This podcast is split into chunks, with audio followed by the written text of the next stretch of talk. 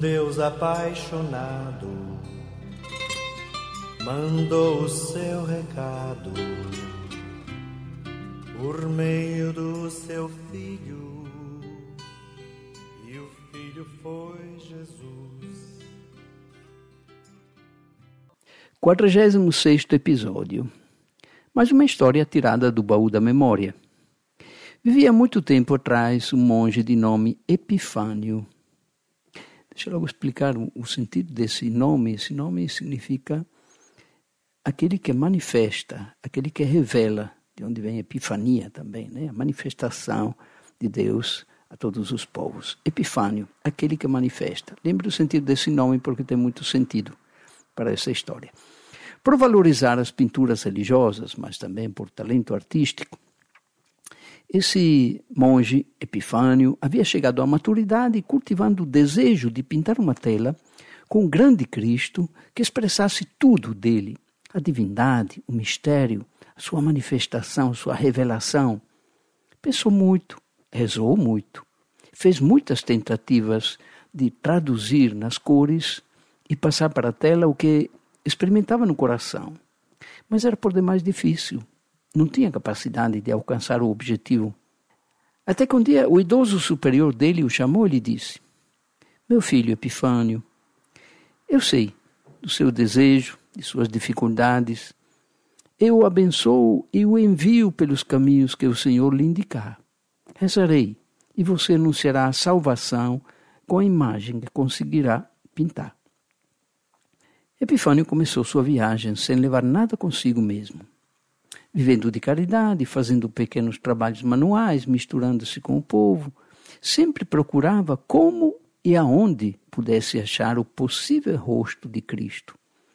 Mas cada modelo parecia-lhe inadequado e logo a imagem traçada acabava se apagando. Um dia refleti um, um fato que muitas vezes acontecia de perceber num rosto alguma coisa, talvez até mesmo um só pormenor, um só traço, de quanto havia imaginado. Foi uma grande iluminação. A partir daí, teria procurado em muitos rostos os detalhes que teriam composto o seu Cristo. Encontrou assim a alegria de uma moça que cantava, quem sabe, talvez pensando no namorado, Encontrou a força de um homem do campo que transportava os sacos de milho, descobriu a solenidade do rosto de um bispo durante a celebração, retratou a tristeza dos olhos de uma prostituta, contemplou o sinal da presença de Deus no rosto suplicante de um mendigo.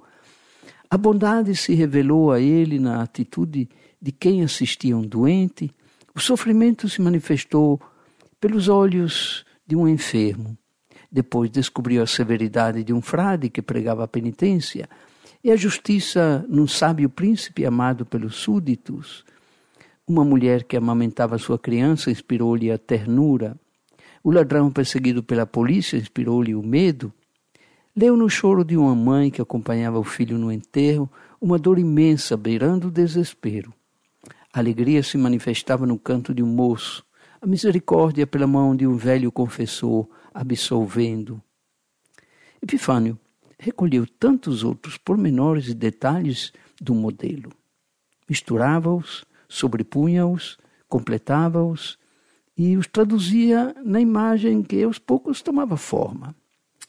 Mas ainda faltava alguma coisa. O que é que faltava ainda? Um dia estava num bosque quando o toque de uma campainha o avisou que estava se aproximando um leproso quase não resistiu ao medo. E escutou a voz doce e nobre que saía daquele corpo dilacerado, coberto de vendas e enfaixado, pedindo-lhe pão e compreensão. Quem é você? perguntou o monge. Meu nome não tem importância.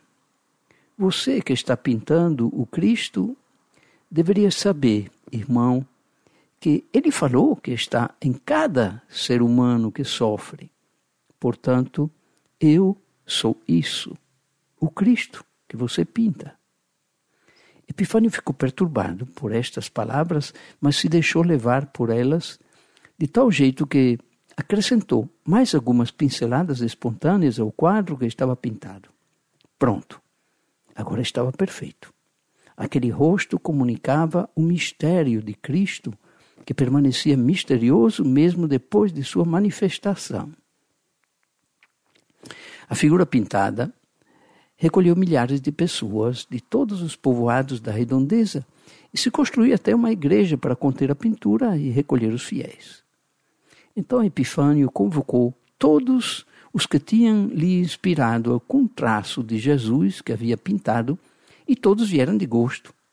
Todos se reconheciam na pintura. Mas logo, logo começaram a brigar, porque cada um afirmava que o Cristo era cópia só dele. Assim, as pessoas que tinham construído a igreja, decepcionadas, diziam: aquele não é o rosto de Jesus, mas o rosto desses homens e mulheres que brigam e não se amam, como diz o Evangelho. Então Epifânio levantou-se e falou: Irmãos e filhos e filhas caríssimos, caríssimas, vieram aqui para venerar o rosto de Cristo, todos aqueles que contribuíram para pintá-lo.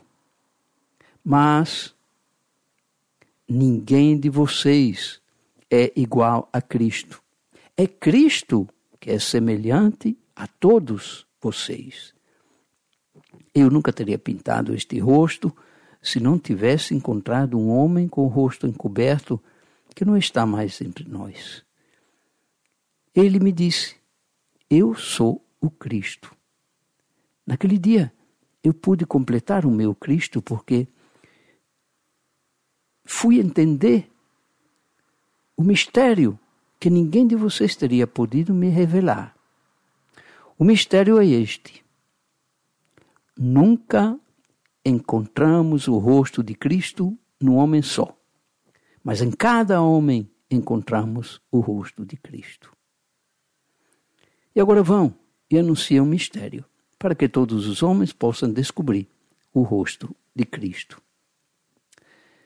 Eu gostei muito dessa história, história bem antiga, e eu queria só repetir essa descoberta que o Epifânio, né, o revelador, vamos dizer assim, o nome dele significaria isso, o mistério que ele descobriu e revelou para todos. Vou repetir: o mistério é este.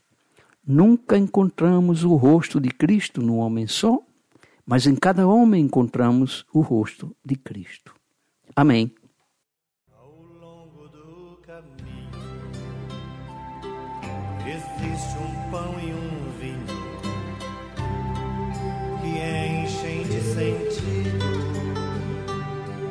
a vida de quem vai. Por isso, ao receber Jesus, o Filho Santo de Javé, a minha fé me diz